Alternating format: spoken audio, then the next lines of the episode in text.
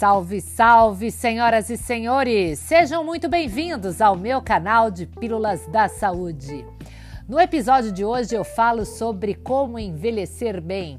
Tá aí uma busca de todos nós, desde que nos entendemos por seres humanos, queremos brecar o processo do envelhecimento, encontrando uma máquina do tempo capaz de retroceder esse processo que é inexorável Todos nós iremos passar por ele.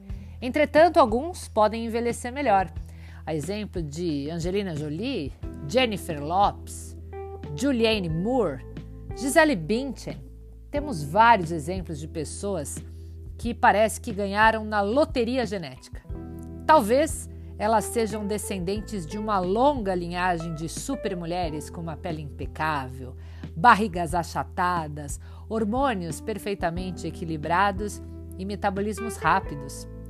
Apresentar essa imagem incrível é o trabalho delas.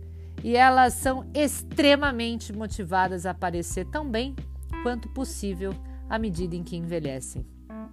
Seus abdômenes definidos, seus traseiros que desafiam a gravidade, adornam os billboards, os catálogos da Victoria's Secret, as capas de revistas. Normalmente elas têm medidas que são muito similares e proporcionais. A Gisele Bündchen, por exemplo, né, que na verdade é conhecida como a Uber Model, a modelo mais bem paga do mundo, ela tem 1,80m de altura, pesa 57 quilos, tem 88 centímetros de busto, 58 de cintura e 88 de quadril. O duro é pensar que a maioria de nós se baseia nesse tipo de perfil para estabelecer a sua própria métrica. E isso afunda a maioria de nós mulheres. Porque a maioria pensa que nasceu, na verdade, para brigar com seu próprio peso, com a pele, com a energia, com o próprio desejo sexual. Muitas veem o seu peso decolar em alguma fase da vida, seja a partir da faculdade, seja depois de casar e ter filhos. Provavelmente já te disseram que aquele pneuzinho na tua cintura ou aquele problema de memória não é culpa tua. Eles simplesmente são programados pelos seus genes, não é mesmo? Isso parece algo justo. Mas na verdade eu digo que o corpo da mulher é magnífico, mas ele não vem com uma garantia vitalícia, tampouco um manual de instruções. Na verdade, você é o resultado de milhões de anos de evolução, mas muitas das adaptações que ajudaram os seus antepassados a sobreviver agora fazem você engordar, ficar cheia de rugas e não são mais necessárias.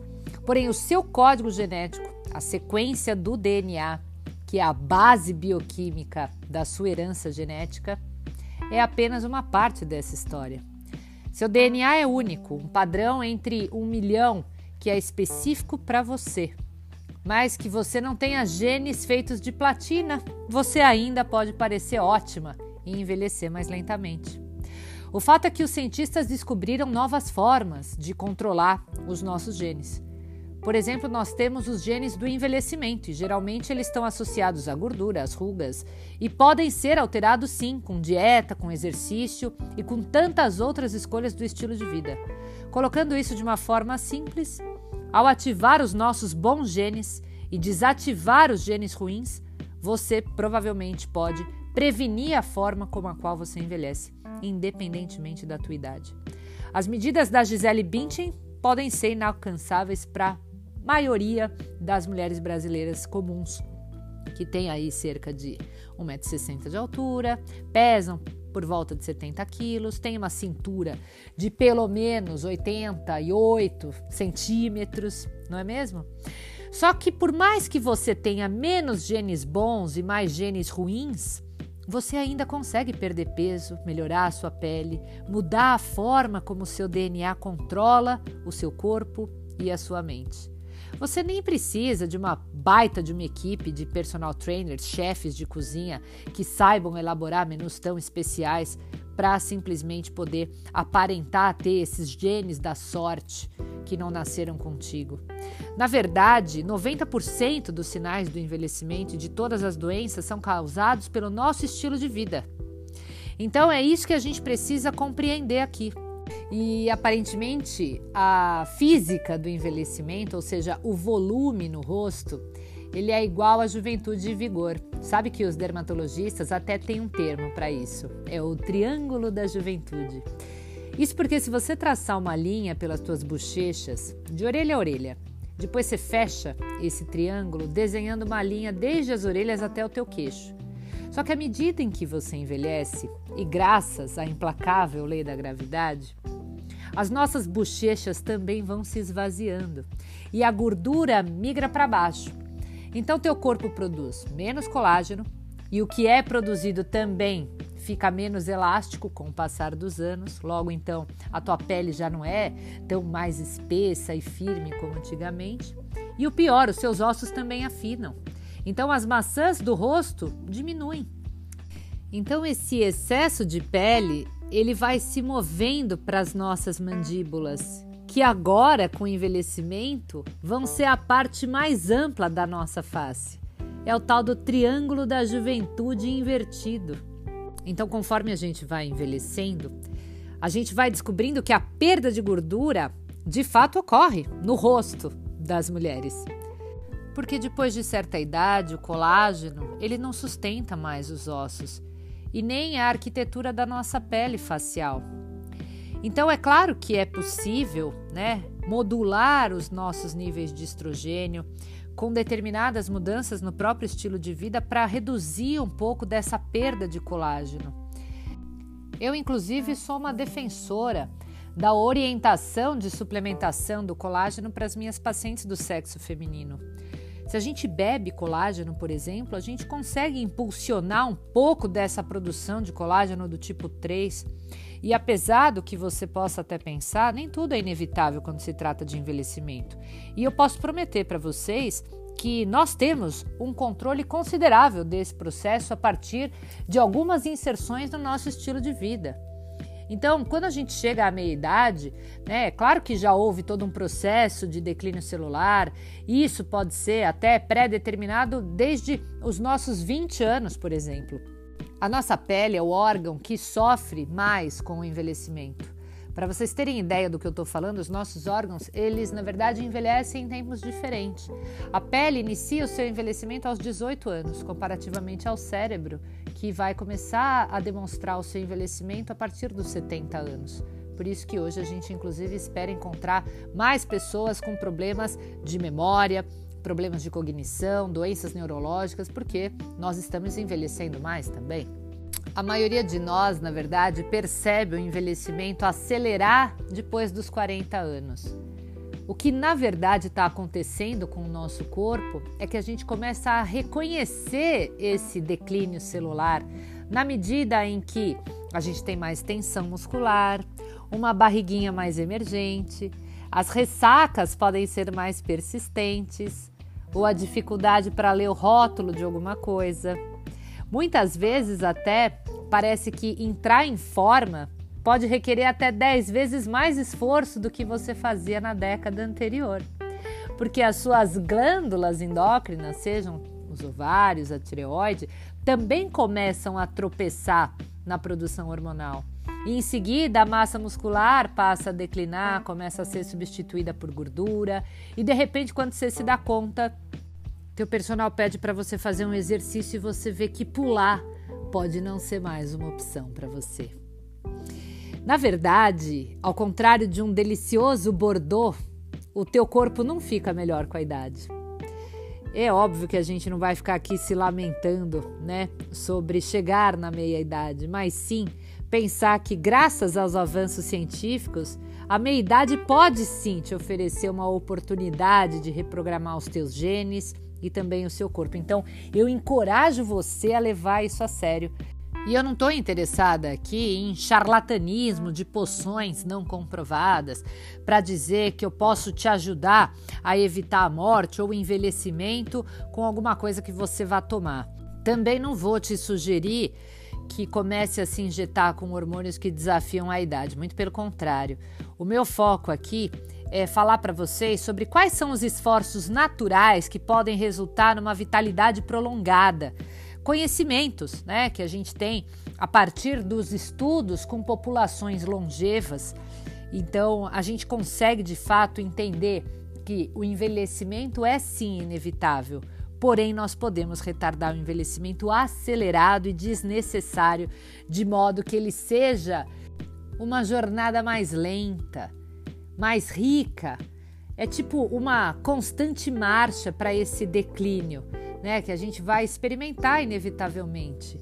Mas é importante entender que ele não precisa necessariamente seguir um padrão de decadência ou tampouco negativo, né? Então eu tenho pacientes, por exemplo, que têm a partir dos exames dos seus telômeros, né, que são aquelas estruturas que vão proteger o nosso DNA de toda quebra, de todo dano, os nossos telômeros eles podem dizer qual é a nossa idade em nível celular. Eu tenho pacientes, por exemplo, que têm 74 anos, 75 anos e que têm a idade de alguém de 47, né, idade biológica. Então a gente vai entendendo que é possível sim garantir uma longevidade mais saudável a partir de um estilo de vida que influencia a nossa saúde, postergando aí as doenças que seriam para acontecer na terceira ou quarta idade, ao invés de antecipá-las, como a gente vê muito, né? Então, claro que a gente é, da área da saúde é, foi educado com muitos paradigmas, né? Que a medicina tradicional, sem dúvida, ela é essencial, né? Quando você fratura um osso, quando você tem uma pneumonia, só que os conceitos hoje que se tem na medicina funcional têm uma abordagem muito melhor quando se pensa na prevenção e até na reversão das doenças crônicas, né? Então hoje dá para tratar, para prevenir, para reverter doença crônica. E eu falo isso justamente porque nós estamos numa época de revolução sob a forma como a medicina é praticada. Nós estamos vivenciando a época do design biológico antes dos cientistas é, sequenciarem o genoma humano por inteiro, lá em 2003, as pessoas achavam que o DNA era o modelo para a causa de todas as doenças. E pelo contrário, os pesquisadores aprenderam que as doenças não estão ligadas ao DNA. E que, pelo contrário, na verdade, elas são muito mais maleáveis. Elas resultam das interações que envolvem o nosso DNA com o estilo de vida e o ambiente em que estamos inseridos. Então, essencialmente, nós temos o poder de reconfigurar a forma como o nosso DNA fala com o nosso corpo. Esse é o processo que se chama expressão gênica. E eu acho que é por essa razão que eu adoro tanto o princípio de que a genética carrega a arma e o ambiente puxa o gatilho. Porque os fatores genéticos e ambientais, eles não funcionam isoladamente, eles vão interagindo um com o outro. E mesmo que você tenha genes ruins, você pode mudar o destino da sua saúde ao controlar as suas exposições. E aí sim, isso significa que você tem o poder de fazer teu corpo trabalhar a seu favor ao invés de trabalhar contra você. E na verdade você pode regular a tua epigenética ou a expressão dos seus genes para mais ou para menos, ajustando o que, que é conhecido né, como expossoma, que é uma coleção de fatores ambientais que afetam direto ou indiretamente a tua saúde. Então você controla o seu expossoma com hábitos mentais, com hábitos corporais, tanto aqueles que são em nível consciente quanto inconsciente, né? incluindo a frequência com a qual você se move, a forma como esses movimentos são feitos, quais são as exposições ambientais às quais você se submete na tua casa, no trabalho, o que, que você come ou bebe e como você gere ou deixa de gerir os teus hormônios. Então, quando um gene é ativado para uma determinada exposição, outro gene pode ser desativado e quem está no comando dessa ativação ou inativação é você. E é até muito interessante porque semanalmente eu recebo pacientes no meu consultório na faixa de 60 anos, 70, até 80 anos, que frequentemente me perguntam se é tarde demais para envelhecer com dignidade. Só que os grandes pesquisadores da idade sabem hoje que existe uma inteligência instintiva do nosso corpo e que ela continua se flexionando, se ajustando, se adaptando aos sinais certos até o dia em que uma pessoa morre. Sendo assim, gente, nunca é tarde para desativar as bombas relógio nas nossas células e impulsionar a nossa saúde.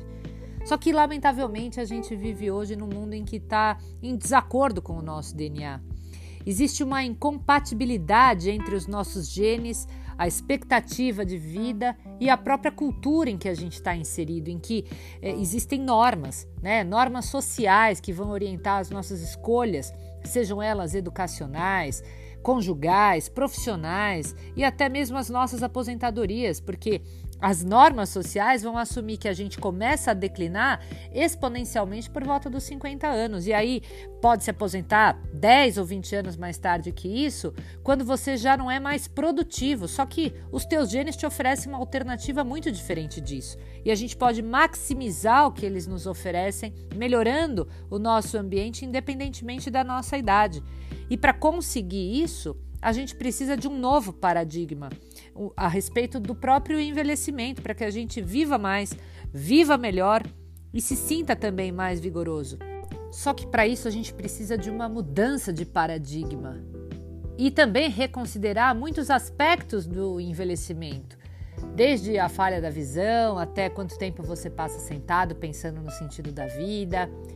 E aí eu te convido, inclusive, a se preparar para essa qualidade de vida melhor e que seja por um tempo maior.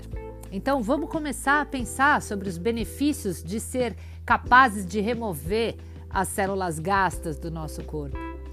A gente poderia ser um pouco mais ambicioso e até mesmo se espelhar nas conquistas daqueles povos longevos residentes de lugares como Mônaco, Icária e Okinawa, porque eles não só vivem mais e com uma melhor saúde até o fim, mas eles também têm uma qualidade de vida muito melhor do que os americanos ou os brasileiros têm, por exemplo. Se a gente for considerar as pessoas de Icária, que é uma ilha montanhosa lá na Grécia, com certeza eles vivem muito mais que qualquer americano, até as Kardashians, por exemplo. Eles vivem 10 anos a mais do que os europeus em geral. Isso porque eles percorrem suas paisagens montanhosas diariamente, em todas as idades e com uma saúde muito melhor. Eles são muito conhecidos, na verdade, por uma figura mitológica grega que morreu jovem depois que as suas asas artificiais desmoronaram quando ele voou muito próximo do Sol. Então é por isso que a ilha se chama Icária, em homenagem a Ícaro, essa figura mitológica. E a ilha tem, ironicamente, a maior quantidade de pessoas com 90 anos no mundo. E uma em cada três vão sobreviver até os 90. Então ela foi apelidada de a ilha onde as pessoas se esquecem de morrer. Só que eu prefiro ainda a alcunha de a ilha onde as pessoas não perdem a cabeça. Porque a população lá é quase completamente desprovida de demência e de depressão. Icária é mais isolada que as outras ilhas gregas, então ela é excluída da maioria das armadilhas do turismo. Isso inclui os fast foods, a vida acelerada. E como resultado, essa ilha tem até hoje um ótimo laboratório para um modo de vida que é diferente, que está associado a uma saúde estendida. E aí, o que, que eles têm de diferente? Nenhum fator, na verdade, explica a longevidade de uma forma geral. Só que é divertido espiar, né? Como é que essas pessoas vivem a sua vida.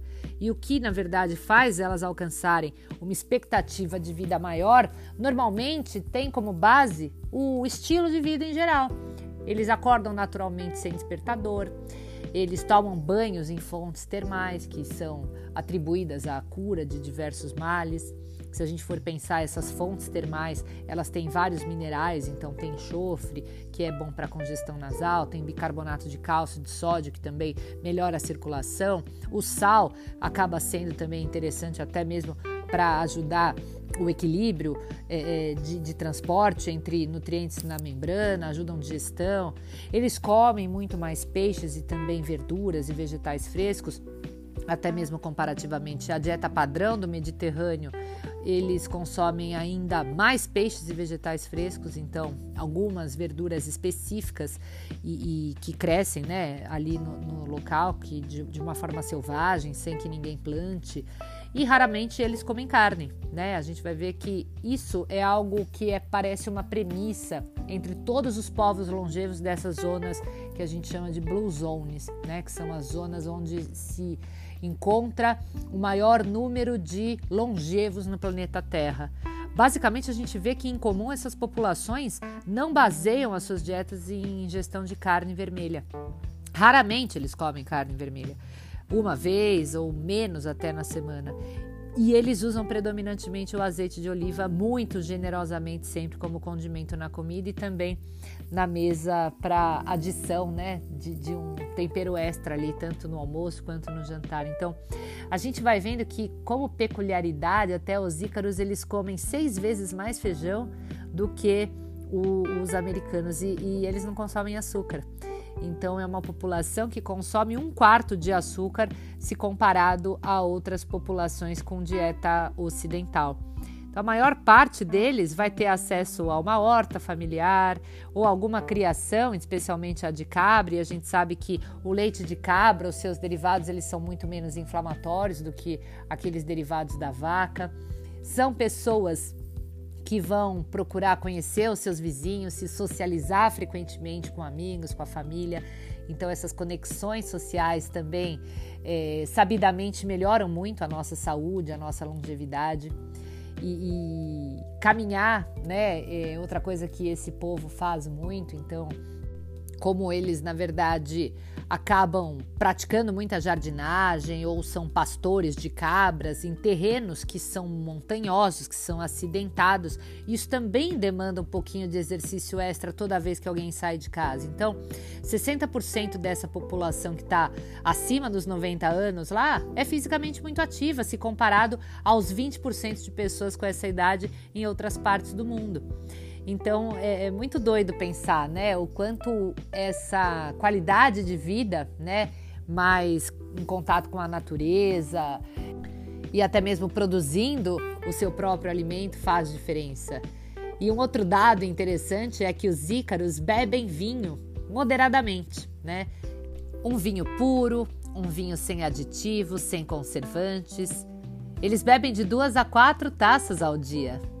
E aliás, aqui eu quero fazer um adendo, porque se você consome álcool, saiba então que o vinho tinto reduz a mortalidade em mais de 30%, de acordo com várias meta-análises.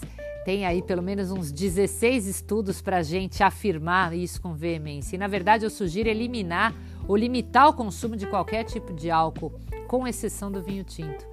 Todo mundo sabe que eu amo vinho né? Mas uma conversa recente até mudou para sempre os vinhos que eu bebo, porque é importante a gente entender o quanto o consumo de agrotóxicos usados na produção da maior parte dos vinhos comerciais, e existe uma longa lista aí de aditivos que até mesmo inclui açúcares, taninos, ácidos, enzimas, sulfatos, tem um monte aí de coisas que eles empregam em cada fase do processo de vinificação. E por isso que é tão interessante quando a gente encontra opções de vinho biodinâmico, porque normalmente essas fazendas, né, elas se opõem ao uso de fertilizantes, de pesticidas, de herbicidas e preferem usar estrume, compostos de animais ao invés dos aditivos químicos. Então, tanto você escolher um vinho orgânico quanto biodinâmico pode ser realmente uma boa opção para se evitar os aditivos e obter os benefícios totais dos vinhos aí sem as desvantagens. E aí você pode estar se perguntando se o vinho orgânico tem um bom sabor. E eu digo a você que sim, né? Inclusive, ele é melhor para a saúde, para o planeta, e sem dúvida é, eu tenho já algumas marcas favoritas, mas digo a vocês sempre para priorizarem aqueles vinhos que tenham também mais resveratrol. E pelos estudos a gente vê que os vinhos mais ricos são os Pinot Noir. Né? Então a gente tem as versões da Califórnia, os nova-iorquinos, a gente tem o Cabernet Sauvignon da Califórnia também, que é muito conhecido. Na Itália, os Sangioveses, o Chirá australiano. Nós temos no Uruguai as vinhas Taná também, que são riquíssimas em resveratrol. E os Borgonha franceses certamente são as melhores opções se você também apreciar a bebida como eu.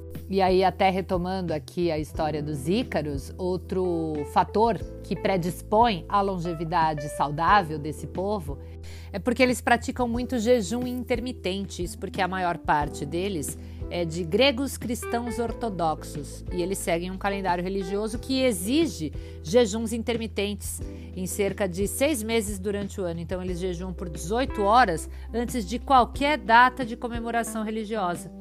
E aí a gente sabe, né, dos benefícios da restrição alimentar, que modifica muito o processo de envelhecimento em todos os mamíferos. Outro dado interessante é que uma prática muito padrão do povo ícaro é justamente tirar um cochilinho todas as tardes. Eles dormem cerca de meia hora depois do almoço. E até nos estudos a gente sabe que existe aí uma relação entre o hábito da cesta e a redução de doença cardíaca. Então, esse é um mecanismo que parece também estar relacionado à redução de hormônios do estresse, traz descanso ao coração, então pode ser uma estratégia relevante para programar os nossos genes da longevidade.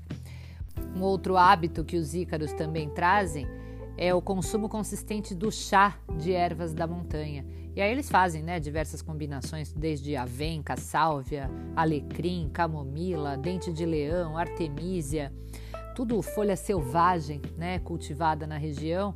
E esses chás, na verdade, eles agem como diuréticos, eles eliminam resíduos do corpo, eles reduzem pressão sanguínea, eles removem excesso de sódio, fluidos.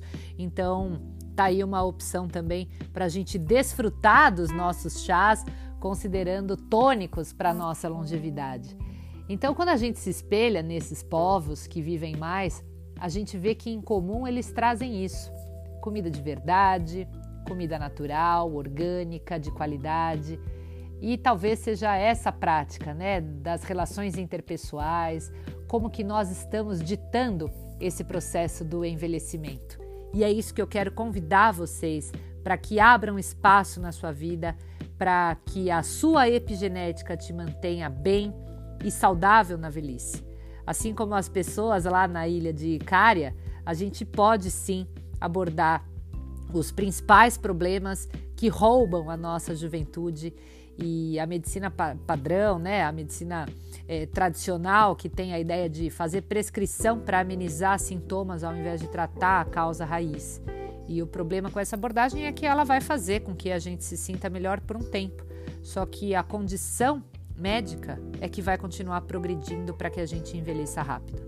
Então, o que eu, na verdade, acredita que a gente tenha que sintonizar o nosso modo de vida com aquilo que a gente traz na nossa genética e entender que tudo isso é absolutamente moldável a partir das nossas escolhas e das inserções que a gente faz para que então a gente amplie a nossa expectativa de vida saudável. Então acho que deixo aqui para vocês toda essa história, na verdade muito reflexiva, a partir de um livro que eu comprei é, por esses tempos, que é da doutora Sarah Gottfried, e ele se chama Mais Jovens pelos Seus Genes. Então, ela traz a ideia de um programa que é inovador para reajustar os nossos genes, para reverter o envelhecimento, para voltar o nosso relógio biológico aí em pelo menos 10 anos, com essas inserções no nosso estilo de vida, trazendo dicas de alimentação, de meditação, é, priorizar a qualidade do nosso sono, a água que a gente bebe, a qualidade dos alimentos que a gente consome, ter um manejo melhor para o nosso estresse. Tudo isso está contando para o nosso relógio biológico ser pelo menos atenuado e para que esse envelhecimento ocorra na sua melhor condição. Eu espero então que você tenha gostado desse episódio. Caso queira me dar a sua opinião ou continuar essa conversa, vai ser um prazer poder trocar contigo.